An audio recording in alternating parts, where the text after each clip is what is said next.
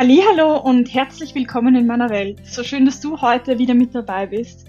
Mein Name ist Katharina, ich bin Physiotherapeutin und arbeite mit osteopathischen Techniken, kombiniert mit Psychodynamik und mein Wunsch ist es, Zusammenhänge zwischen Körper und Geist bzw.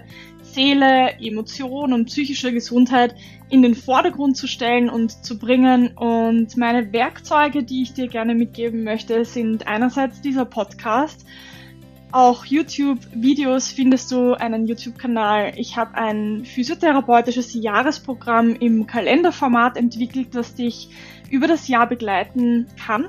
Und auch in den sozialen Medien teile ich Gedanken, ich versuche Erkenntnisse, Patientenberichte hineinzubringen, aber auch eigene Erfahrungen und vor allem Alltägliches, das dir erleichtern soll, Alltagssituationen in Verbindung zu bringen mit körperlichen und seelischen Belastungen, aber auch Tipps, wie du dich selbst als Ganzes stärken, kräftigen kannst, damit es dir wirklich gut geht und du dich so richtig wohlfühlen kannst.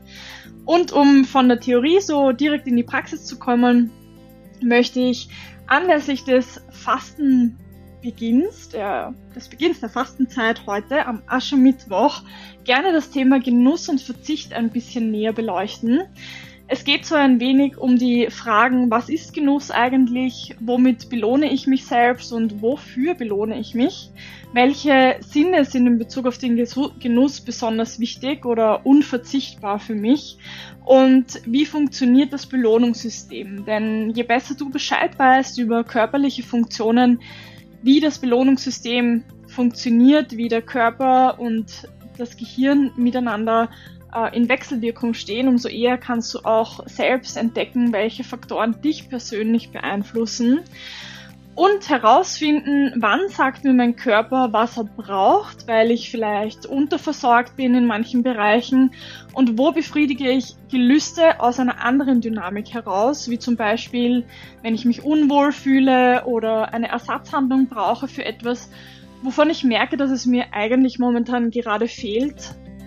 Stimuliere ich mich in dem Moment einfach nur aus Langeweile oder aus anderen Gründen oder habe ich vielleicht auch ein gewisses ähm, Genussverhalten oder vielleicht auch so in Richtung Suchtverhalten, um mit vermeintlich negativen Gefühlen umzugehen, mit denen ich mir sonst eher schwer tue.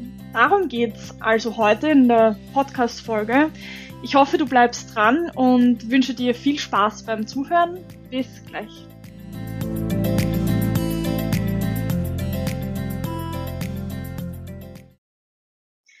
Gerne möchte ich damit starten, den Begriff Genuss einmal zu definieren, denn häufig ist es ja so, dass wir ganz alltäglich gebrauchte Dinge irgendwie gar nicht so genau ähm, beschreiben können, wenn wir danach gefragt werden. Und so habe ich mich mal mit dem Begriff Genuss auseinandergesetzt.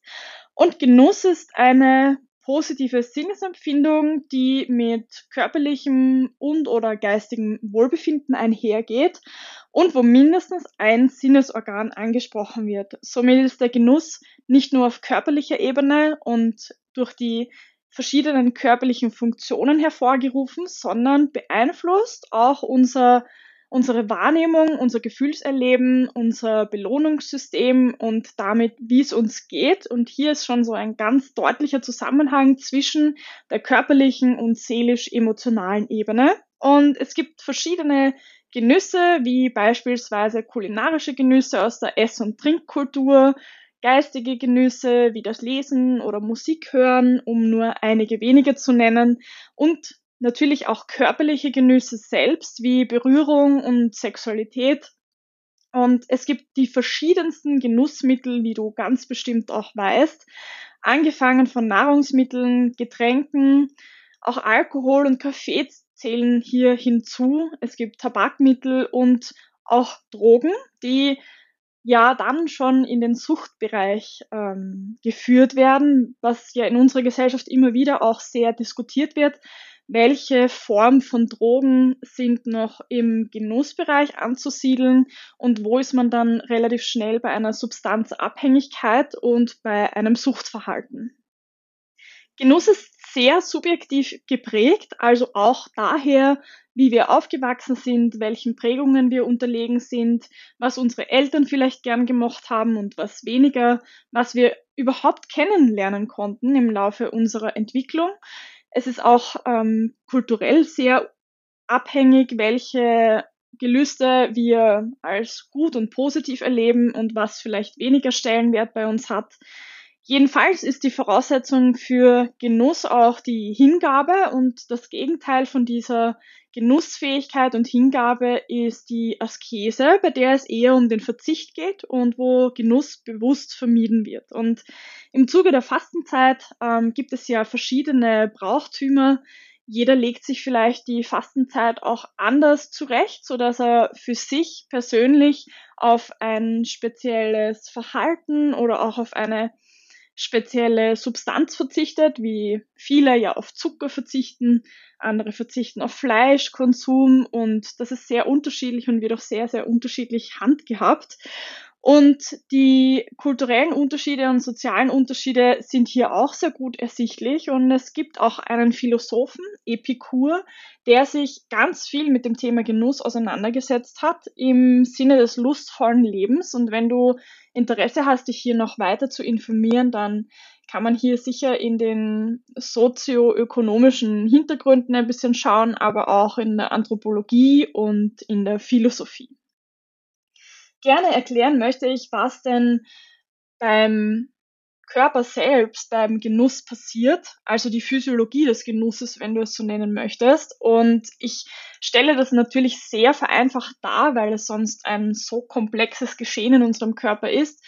Und mir wichtig ist, dass du jetzt einfach mal schnell was für dich mitnehmen kannst. Also am Beispiel von Gerüchen, die wir besonders gerne mögen, werden hier Moleküle aufgenommen und die erzeugen an speziellen Rezeptoren Impulse, die dann wiederum an das Gehirn weitergeleitet werden. Und im Gehirn selbst findet die Ver Verarbeitung statt, die unter anderem zu verschiedenen Bereichen des Gehirns wieder fortgeleitet werden, beispielsweise zum limbischen System, und nachdem Gerüche oft an Erinnerungen und Erfahrungen gekoppelt sind und wie wir uns dabei äh, gefühlt haben, kann es hier dann eine positive Bewertung geben. Und wenn die Bewertung positiv ist, führt das zur Ausschüttung von Botenstoffen, die zur Folge hat, dass beispielsweise Dopamin und Katecholamin ähm, Rezeptoren und äh, Botenstoffe ausgeschüttet werden und die wiederum erzeugen dann dieses positive Gefühl im Belohnungssystem,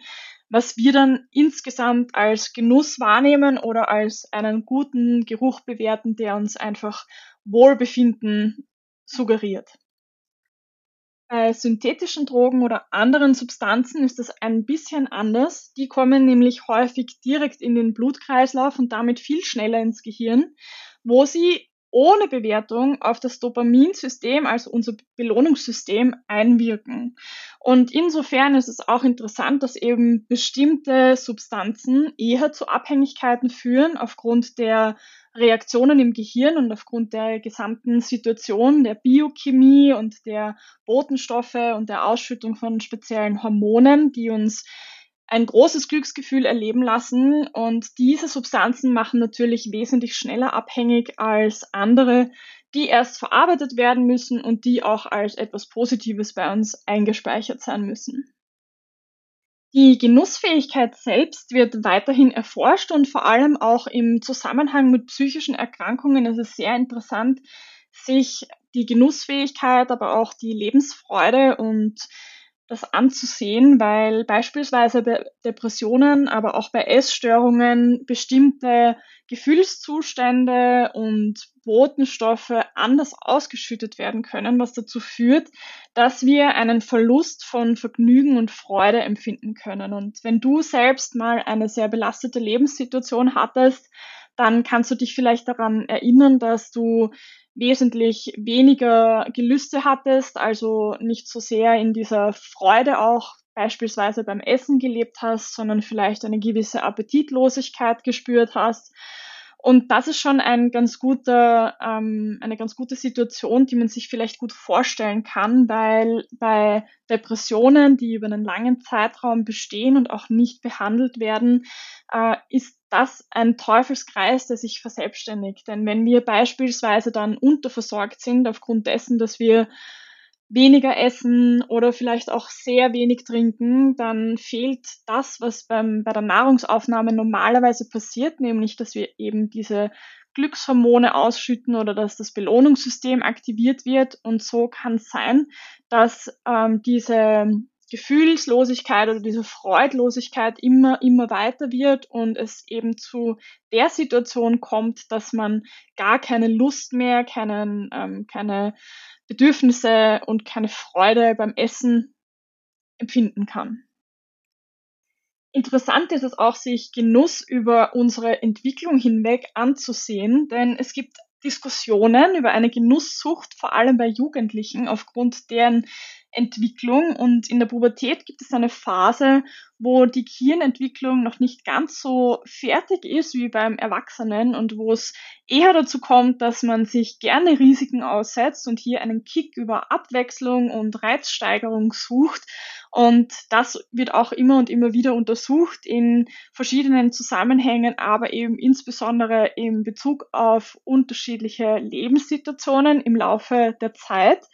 Und viele erzählen ja auch, äh, dass sie so verliebt, wie sie in der Pubertät waren, nie wieder waren und bewerten das dann auch als negativ, weil sie vermuten, dass das dann so die erste große Liebe war und das nie wieder kommen kann. Und das hängt aber oft einfach mit ganz vielen anderen Faktoren zusammen. Und Vielleicht hast du das auch mal erlebt bei einem speziellen Geschmack, wenn du eine super tolle Situation erlebt hast, in der es dir richtig gut gegangen ist, wo du sagen könntest, die Würstchen haben in der Lebenssituation am allerbesten geschmeckt und es wird nie wieder irgendein Würstchen so gut schmecken wie damals, als ich am Lagerfeuer gesessen bin und die Sterne, die, den Sternenhimmel betrachtet habe und so kann es sein, dass wir gewisse Situationen und gewisse ähm, Sinneserlebnisse anders in Erinnerung haben und anders bewerten, als wir sie in späteren Lebensphasen sehen.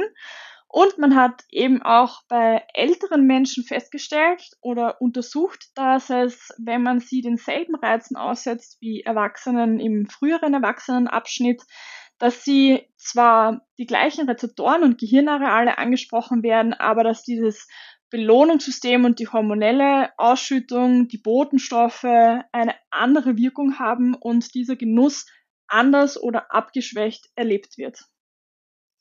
Was interessant sein kann, ist sich auch zu fragen, wann wird Genuss zur Sucht und wann ist es eine Kompensationsstrategie, dass man sagt, ich brauche das jetzt, weil ich habe das und das erlebt und deswegen belohne ich mich jetzt mit beispielsweise einem Glas Wein oder anderen Dingen. Und es gibt verschiedene psychologische Erklärungsansätze für die Ursache von Drogenmissbrauch oder Gebrauch und auch von Abhängigkeit. Und die werden vor allem im Individuum selbst gesucht. Es hat häufig äh, seine Ursache in einer Störung der Persönlichkeitsentwicklung. Das heißt nicht, dass es um eine Persönlichkeitsstörung in dem Sinn geht, sondern dass im, in der Entwicklung gewisse Phasen, gewisse Einflussfaktoren hier einfach sehr präsent waren oder man vielleicht nicht gelernt hat, mit gewissen Konfliktsituationen umzugehen. Und man geht davon aus, dass Sucht grundsätzlich auch ein erlerntes Verhalten ist, wobei wir auch über die Identifikation von unseren Eltern oder von anderen Bezugspersonen äh, gewisse Rollen ähm, hier einnehmen oder unbewusst übernehmen, beziehungsweise hier eben auch wieder die Überleitung zu, wie bewältige ich schwierige Lebenssituationen und Konflikte, habe ich hier ein sehr nützliches Instrument von meiner Familie und von meinem Familiensystem übernehmen können und weiß, wie ich mit meinen vermeintlich äh, negativ empfundenen Gefühlen umgehen kann oder habe ich eher gelernt, das zu betäuben, das zu überschütten und das ist eine interessante Fragestellung, in Bezug auf Suchtverhalten. Und insofern macht es, finde ich, auch Sinn, sich selbst zu fragen, wo sind so, was habe ich so gelernt, wie, wie kann ich mit Konflikten umgehen, welche Stressbewältigungsstrategien habe ich, welche Problemlösungskompetenz? Gibt es Schwierigkeiten im Alltag, die sich immer und immer wieder zeigen in verschiedenen sozialen Feldern, also beispielsweise eine Grundeinstellung oder eine Grundproblematik, ähm, die ich sowohl in meinen privaten Beziehungen habe als auch am Arbeitsplatz. Und das, was man sich auch fragen kann, ist, warum habe ich beispielsweise mit einem Genussmittel oder mit einem Suchtmittel begonnen? Welche Mechanismen haben da hineingespielt? was wollte ich kompensieren, ähm, welche Substanz brauche ich, um ein gewisses ähm, Bedürfnis zu stillen und welches Verhalten ist da vielleicht einfach auch hilfreich, wie zum Beispiel in Bezug auf Zigarettenrauchen, weil viele erzählen, dass sie eine Zigarette als Auszeit brauchen, da verlassen sie den Raum nach einem Konflikt und brauchen das jetzt erstmal, um runterzukommen. Und so kannst du mal für dich reflektieren, welche Genussmittel könnten vielleicht bei mir auch so ein bisschen in eine Suchtrichtung gehen.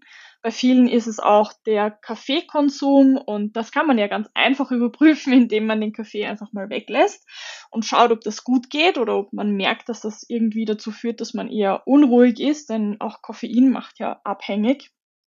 Und ja, das ist ein total spannender Reflexionsprozess, der sich durchaus lohnt, mal in Betracht gezogen zu werden. Was vielleicht auch wichtig zu wissen ist, ist, es gibt ja psychoaktive Substanzen und die selbst greifen in Stoffwechselprozesse ein, so dass es oft viel schwieriger ist, auf eine synthetische Droge zu verzichten, weil man sehr schnell körperlich abhängig wird, anders als bei Verhaltensabhängigkeiten, die wir durch Reflexion oft sehr schnell beeinflussen können. Deswegen auch die Reflexion, wenn du zum Beispiel merkst, okay, der Grund, warum ich damit angefangen habe, dieses oder jenes Verhalten an den Tag zu legen, dient mir jetzt eigentlich gar nicht, dann ist es viel einfacher davon abzusehen und vielleicht neue Verhaltensweisen zu implementieren in deinem Alltag, anders als wenn man eben merkt, dass man auch eine körperliche Abhängigkeit hat.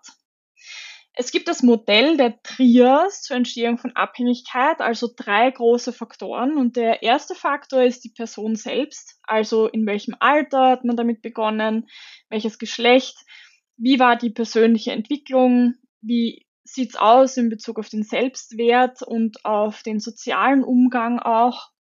Problemlösungskompetenz haben wir schon angesprochen und auch, wie gehe ich mit Stress um wie genuss- und liebesfähig bin ich auch und wie ist mein Umgang mit Bewertungen, mit Kritik und viel mehr. Und der zweite Faktor ist das soziale Umfeld, also der Sozialstatus, ähm, das Berufsfeld, die gesellschaftlichen Normen, auch extrem interessant in Bezug auf äh, gesellschaftliche Auseinandersetzungen mit beispielsweise dem Konsum von Cannabis, denn auch hier gibt es ja sehr unterschiedliche Meinungen über die Wirkung und ob das jetzt ein Suchtmittel oder ein Genussmittel ist und ob das gesellschaftlich toleriert wird oder nicht. Und dann geht's auch schon in die Bewertung eben von diesem Genuss oder Suchtmittel, denn alles, was bei uns nicht so toleriert wird, ist vielleicht in einem anderen Land eben ganz anders, wie beispielsweise habe ich einen Urlaub in New York verbracht und dort ist der Cannabiskonsum erlaubt und damit ganz anders bewertet als bei uns in Österreich. Und es gibt in Bezug auf Drogen oder in Bezug auf Genussmittel auch Modeeinflüsse. Das merkt man, wenn man sich so die Geschichte ein bisschen anschaut. Und was auch noch eine, eine Rolle spielt in diesem zweiten Faktor des sozialen Umfelds ist die Verfügbarkeit beispielsweise. Der dritte Faktor selbst ist so ein bisschen überschneidend mit dem, was ich jetzt schon zum zweiten Faktor gesagt habe, die Substanz selbst, also wie wendet man sie an, wie schnell ist die Wirkung, welche, ähm, welchen Bezug habe ich zu dieser Wirkung? Und welche Eigenschaften hat die Drogen, Droge? Und wie ist das mit der Dosierung und der Dauer. Denn psychoaktive Substanzen greifen ja eben nicht nur schnell in den Stoffwechselprozess ein und führen zu Abhängigkeiten, sondern es ist häufig eben auch eine Dosissteigerung relativ bald notwendig, um dieselben Empfindungen zu erleben wie bei den Malen davor, als man diese Substanz gebraucht hat. Wichtig in diesem Zusammenhang auch, um die Verbindung zur Physiotherapie wiederherzustellen und zu meiner täglichen Praxis, ist, es gibt ja nicht nur den Substanzgebrauch und Missbrauch, sondern auch selbstschädigendes Verhalten und Verhaltensabhängigkeiten, die immer häufiger werden. Und das wird zwar auch diskutiert in Bezug auf Arbeitssucht oder auch auf Risikoverhalten, auch sexuelles Risikoverhalten spielt hier hinein, Spielsucht, äh, Internetsucht und äh, der Konsum von sozialen Medien. Es ist in Bezug auf die Physiotherapie aber oft so, dass auch Sport und Bewegung, also der Abbau von Stresshormonen, zu einer, zu einem suchtartigen Verhalten werden kann und insbesondere für Menschen, die sehr viel Bewegung brauchen und auch merken, dass sie Spannungszustände erleben, wenn sie nicht ihr tägliches Pensum an Bewegung äh, abarbeiten können, ist es sehr interessant, sich zu fragen, welche Dinge kompensiere ich einfach auch mit Sport und Bewegung? Und kann es sein, dass mein Bewegungsverhalten und meine Sportlichkeit vielleicht auch eine leichte Form von selbstverletzendem Verhalten ist, insofern, als dass ich über meine Grenzen drüber gehe, weil ich die psychische Komponente hier mehr brauche und die körperliche Komponente vielleicht hier nicht mehr standhalten kann, dieser großen Belastung oder diesem ständigen Drang an Bewegung oder an Training. Und auch hier braucht man ja dann häufig eine Trainingssteigerung, um dann zufrieden zu sein. Und das führt manches Mal zu Spannungszuständen oder auch zu Verletzungsanfälligkeiten beziehungsweise zu Kompensationen, die körperlich vielleicht anfangs oder auch über Jahre hinweg gar nicht merkbar sind, aber später zu bestimmten Abnützungen führen können und auch der Körper kompensiert. Also wenn ich jetzt zum Beispiel an den Fersensporn denke, ist das oft belastungsabhängig und man kann das nicht nur mit Mobilisation gut in den Griff bekommen, sondern auch darüber zu reflektieren, wie viel bin ich jetzt beispielsweise im Laufsport und was mache ich ausgleichsmäßig auch, um die Sehnen, um die Gelenke wieder zu entlasten und beweglich zu halten. Verhaltensabhängigkeiten sind häufig viel schwieriger zu erkennen und zu verändern, weil es ja alltägliche Situationen umfasst, die normal sind, beziehungsweise Dinge, die wir aufrechterhalten müssen und wo wir keinen kalten Entzug in dem Sinn machen können, sondern gerade wenn es beispielsweise um gestörtes Essverhalten geht, muss ich essen. Ich kann ja nicht aufhören zu essen und auch beim Arbeiten beispielsweise ist es etwas, wo ich die Dosis nur reduzieren kann und reflektieren kann, um aus bestimmten Mechanismen herauszukommen. Die Definition von Abhängigkeit äh, der WHO, also der Gesundheitsorganisation, Weltgesundheitsorganisation, ist der Zustand nach periodischer oder chronischer Vergiftung, der eben durch den Gebrauch von Substanzen hervorgerufen wird und das führt oft zu einem unbezwingbaren Verlangen, dass man diese Substanz einnimmt oder dieses Verhalten an den Tag legt und braucht meistens eine Dosissteigerung, weil sich die Toleranz erhöht und die Botenstoffe eben nicht mehr in dem Ausmaß ausgeschüttet werden.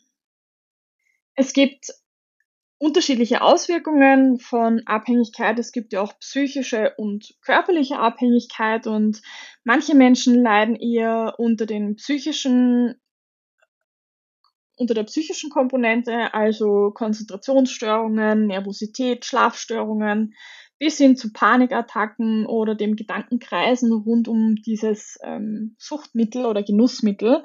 Und das sind die Zeichen der psychischen Abhängigkeit, wie zum Beispiel, wenn ich eben schon unbedingt, ich mag Zucker als Beispiel, weil ich denke, und es gibt auch viele Bücher, die diese These untermauern, dass wir alle in einer gewissen Form zuckerabhängig sind, weil das so ein großer Bestandteil in unserer Ernährung ist leider. Und da merkt man dann vielleicht schon, dass man eben, wenn der Zuckerspiegel absinkt, ja, das ist zwar eine physiologische Komponente, aber unser Blutzuckerspiegel reguliert sich, wenn wir eine längere Zeit auf Zucker verzichten und dann kommen auch diese Heißhungerattacken nicht. Und das ist für mich auch ein gutes Beispiel dafür, dass körperliche Gelüste, wie wir sie ja dann oft gerne umdeuten und sagen, ja, mein Körper weiß schon, was er braucht, das stimmt bis zu einem gewissen Grad, aber erst, wenn wir uns von bestimmten Substanzen entgiftet haben.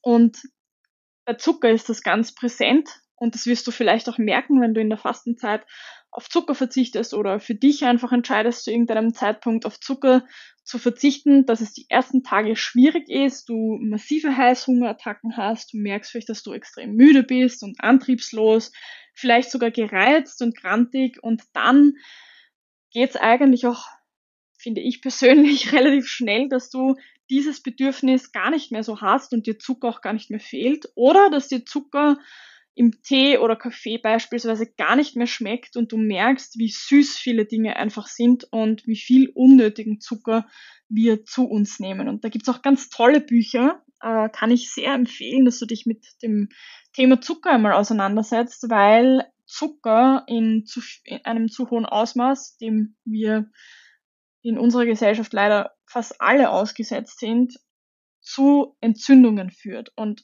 gerade wenn du eine Verletzung hast oder hattest, wenn du chronische körperliche Beschwerden hast, Müdigkeit, Hautprobleme, immer wieder Entzündungen, äh, Darmprobleme, Verdauungsstörungen, dann kann ich dir von ganzem Herzen empfehlen, eine Zeit lang auf Zucker zu verzichten und zu beobachten, welche dieser Symptome sich massiv verändern und hier vielleicht sogar ein Tagebuch zu führen, um zu merken, was sich alles verändert, weil wir vergessen das dann manchmal.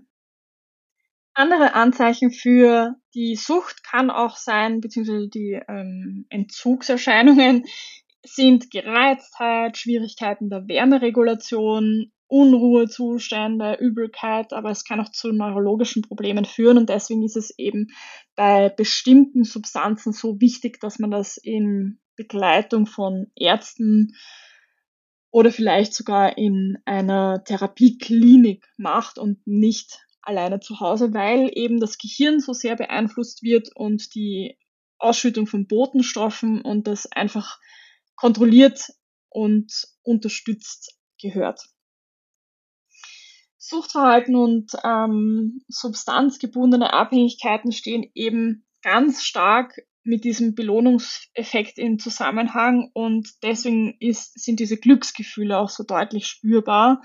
Und um dann nicht äh, da hinein zu rutschen und zu rauschen, dass man gar keine Glücksgefühle mehr produziert, weil man sich diesem Botenstoff entzieht, ist es auch sehr wichtig, dass man andere Kompensationsstrategien für eine gewisse Zeit mit hineinnimmt. Man weiß beispielsweise, dass das Spazierengehen, das Bewegung einfach auch ähm, Endorphine ausschüttet und unsere ähm, ja, dass Musik uns zum Beispiel beeinflusst oder auch mal zu tanzen. Also es gibt viele, viele Möglichkeiten, sich hier ähm, dennoch Glücksgefühle äh, hervorzurufen, damit man nicht so sehr unter diesem Entzug leidet.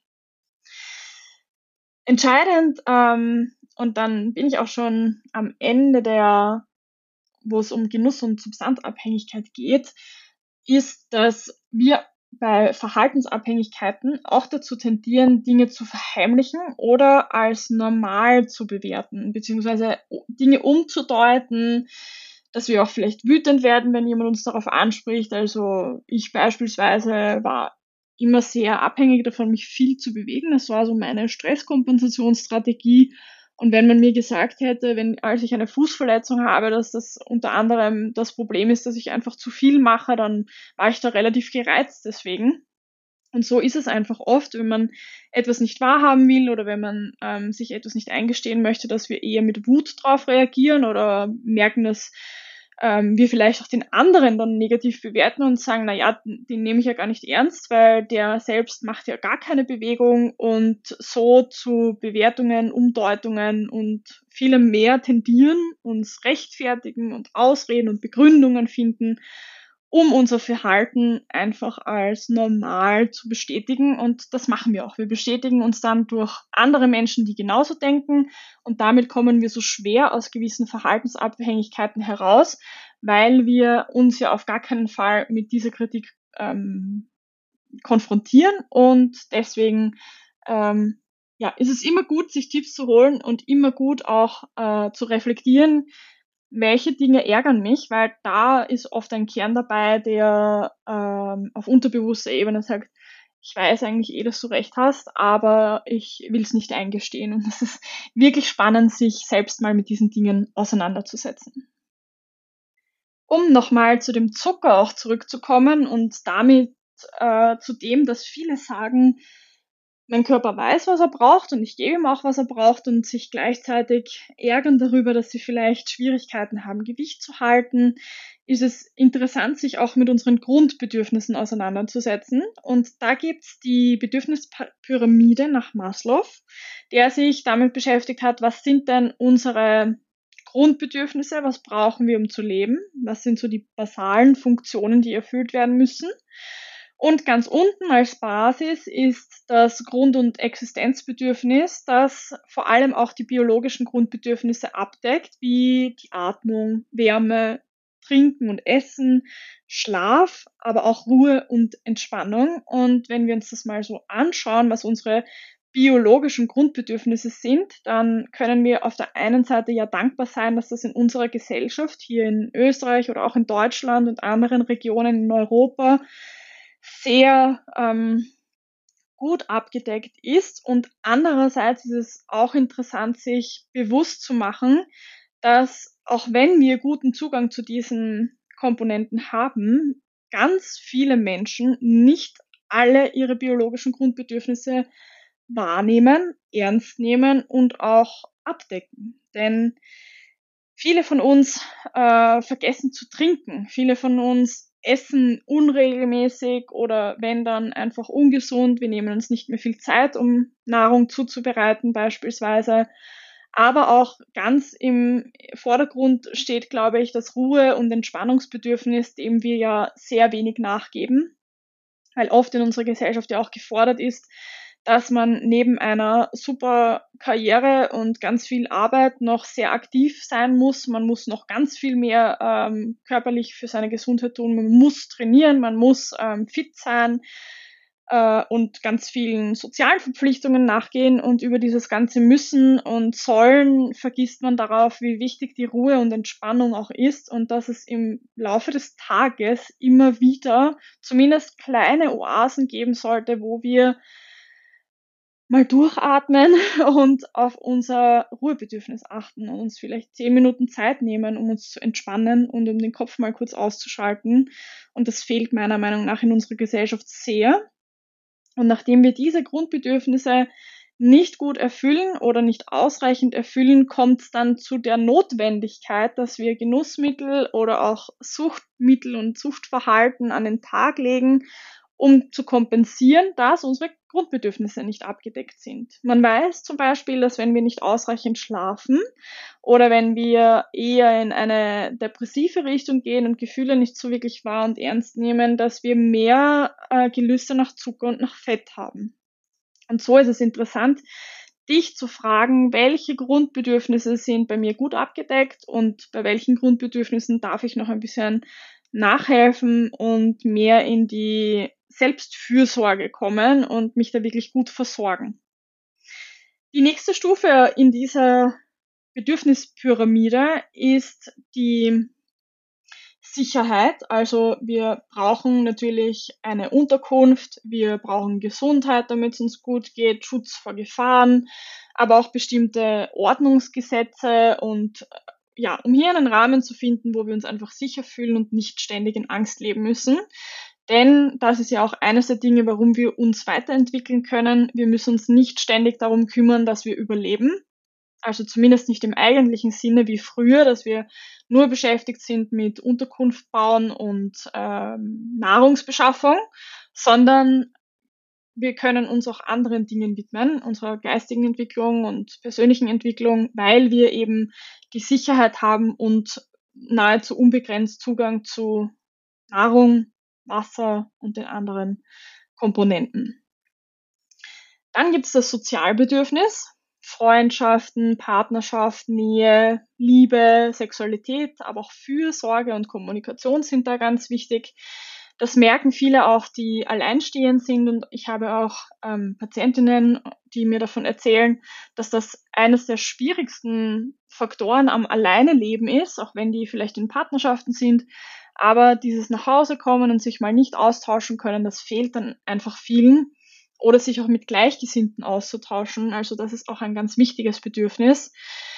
Und dann kommen schon die höheren Etagen, wo es mehr um Anerkennung und Wertschätzung geht und um die Selbstverwirklichung. Ja, und abschließend so zu diesem ersten Teil. Ja, es wird heute eine lange Podcast-Folge. Abschließend zum ersten Teil gebe ich dir noch ein paar Fragen mit. Wofür belohnst du dich? Wann brauchst du dein vermeintliches Laster? Welche Gefühle versuchst du über gewisse Verhaltensweisen oder den Konsum von verschiedenen Genussmitteln zu kompensieren, zu regulieren oder zu überspielen? Und worauf könntest du verzichten, um noch mehr für dich, auf dich zu schauen und auf deine Bedürfnisse und vielleicht aus einer gewissen Abhängigkeit herauszukommen, um dann auch mal zu erkennen, was ruft das denn eigentlich in mir hervor, welche Gefühle kommen dann hoch, mit denen ich vielleicht noch nicht so gut umgehen kann. Und wenn du dich damit beschäftigst, dann wirst du viel, viel leichter in ein gewisses Gleichgewicht kommen.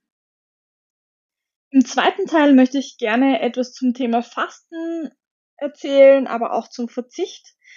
Und zu Beginn gleich mal die Definition vom Fasten. Da geht es ja darum, sich von bestimmten Speisen, Getränken oder anderen Genussmitteln fernzuhalten, also sich dem völlig oder teilweise zu enthalten und das über einen bestimmten Zeitraum hinweg. Das wird oft auch im Zusammenhang mit religiösen Riten gesehen, wird aber von vielen heutzutage auch schon im Zuge von Intervallfasten, Heilfasten oder in anderen Zusammenhängen gesehen. Es geht also um die Abstinenz von konkret einem Genussmittel oder von etwas anderem, das man für sich bestimmt. Das Fasten selbst ist ein wichtiges Element des Lebens und kommt aus den verschiedensten Kulturen und Ritualen. Heute wird es auch als Kur genützt häufig. Die religiösen Formen sind ja wahrscheinlich vielseitig bekannt und auch sehr unterschiedlich. Es gibt das Vollfasten und auch äh, nur die teilweise Enthaltsamkeit von speziellen Lebensmittelgruppen. In Zusammenhang mit gesundheitlichen Vorgängen, wie zum Beispiel zur Verzögerung der Alterungsprozesse, aber auch zur Förderung der Regenerationsfähigkeit des Körpers, wird intermittierendes Fasten oder auch Intervallfasten immer häufiger auch zitiert und besprochen oder praktiziert. Und bei anderen Gegebenheiten, wie zum Beispiel auch so philosophischen Hintergründen, geht es manchmal auch darum, das Fasten als Hilfsmittel zu sehen in Bezug auf psychische oder soziale Kontrolle.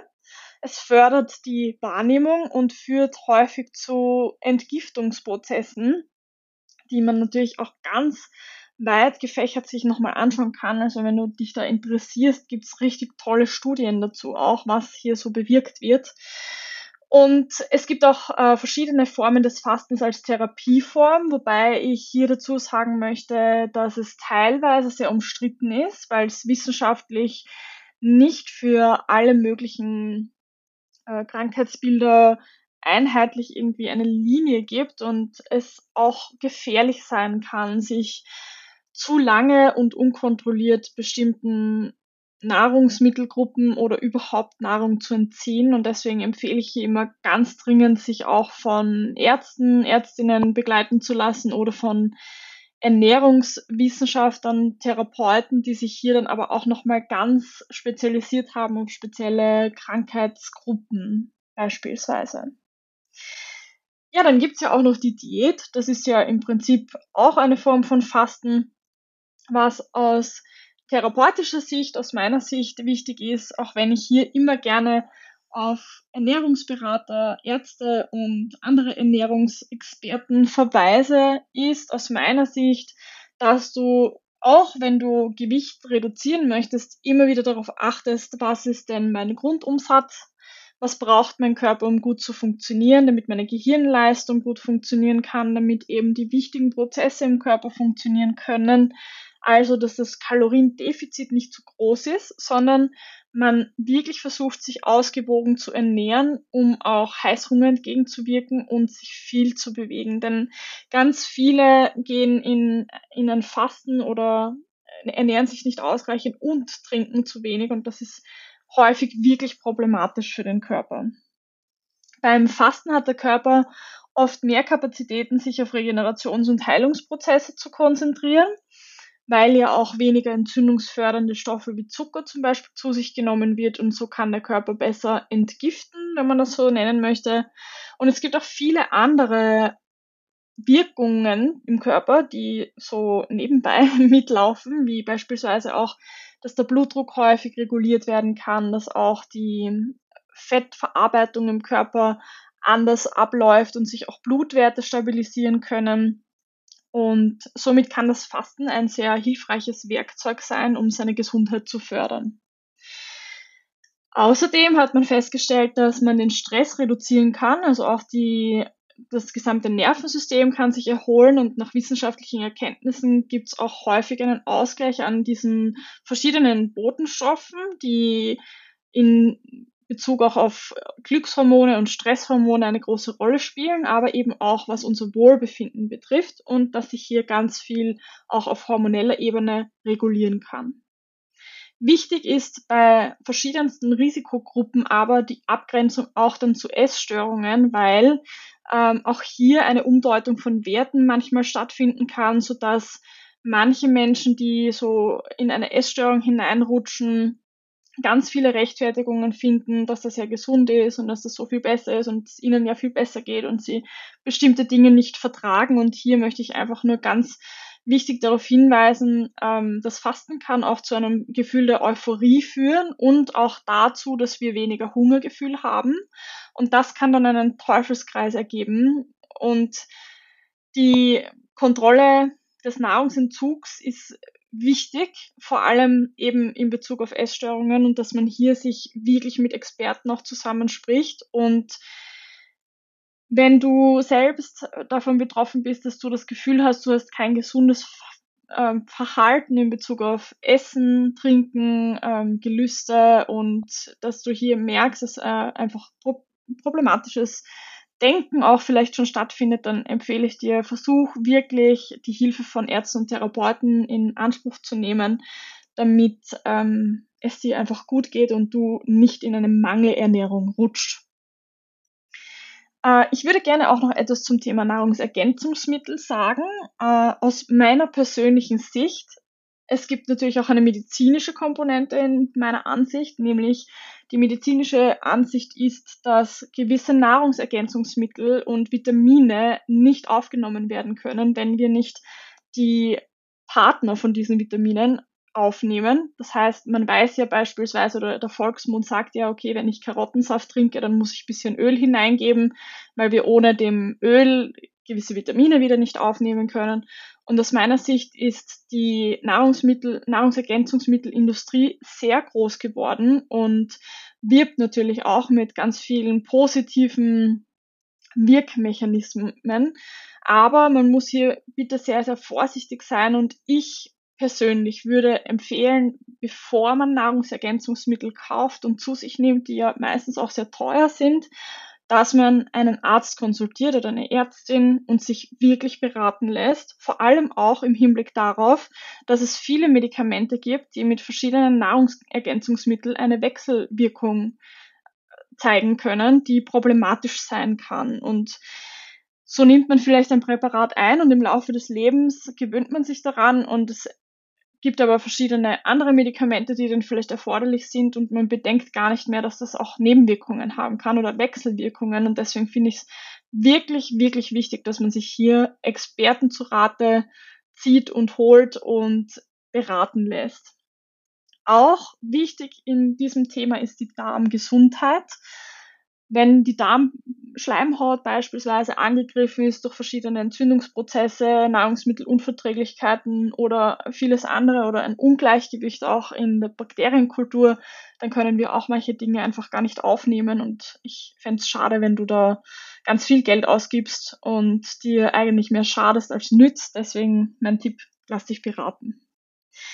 Ja, und zum Abschluss möchte ich gerne noch kurz über das Thema Verzicht sprechen. Die ist ja auch oft mit Abstinenz irgendwie so in Verbindung gebracht. Das heißt, man sieht von bestimmten Aktivitäten oder von dem Konsum von gewissen Dingen wie Medien, irgendwelche Produkte, Sexualität, Nahrungsmittel, Alkohol, andere Getränke ab. Und das hat eben auch häufig einen gesundheitlichen Zusammenhang. Anders als der Begriff Askese, der zwar sehr ähnlich ist, äh, weil es auch in Richtung Abstinenz geht, aber Askese wird häufiger im Zusammenhang mit äh, religiös-philosophischen Texten verwendet, und, äh, Kontexten verwendet. Also es geht vorwiegend in dem Bezug bei Askese auch darum, dass man das in bestimmten Religionen oder in der Antike, im Buddhismus, Hinduismus und vielen anderen Richtungen äh, häufig als Übungspraxis und zur Selbstschulungszwecken verwendet hat, zur Erlangung von verschiedenen Fertigkeiten, wie auch Selbstkontrolle oder die Festigung des Charakters, beziehungsweise auch der Disziplinierung von unserem Denken und Wollen und damit unserem Verhalten. Also auch ein sehr interessantes Thema, wie ich finde, das man sich mal angeschaut haben kann.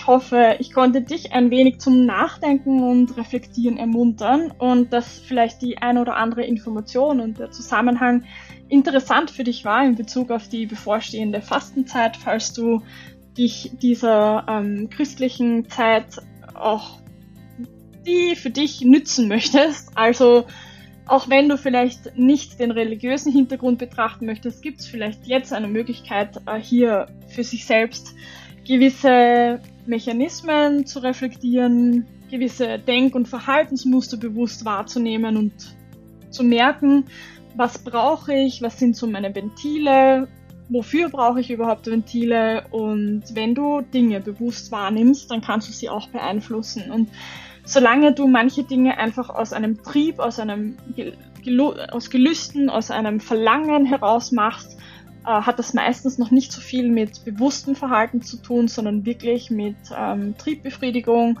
oder damit, dass gewisse unbewusste Gedanken einfach viel stärker sind als dein, die bewusste Komponente und du das vielleicht auch gar nicht so gut kontrollieren kannst und Deswegen, bewusst wahrnehmen ist immer so der erste Schritt und dann bei Bedarf, wenn du merkst, eigentlich mag ich das gar nicht so, dann kannst du es verändern oder versuchen, das zu beeinflussen.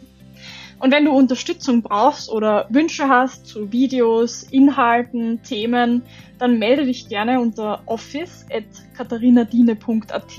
Ich freue mich immer sehr über Rückmeldungen und über Ideen oder Wünsche. Und schau auch sehr gerne auf Social Media vorbei unter meinem Namen. Und da findest du auch so manche Texte, die dich vielleicht auf deiner Reise zu dir selbst oder auf deinem Weg in ein gesundes, bewegtes Leben inspirieren können. Ich freue mich sehr, dass du da bist und bis zum Schluss mitgehört hast. Ich wünsche dir alles Liebe und bis bald.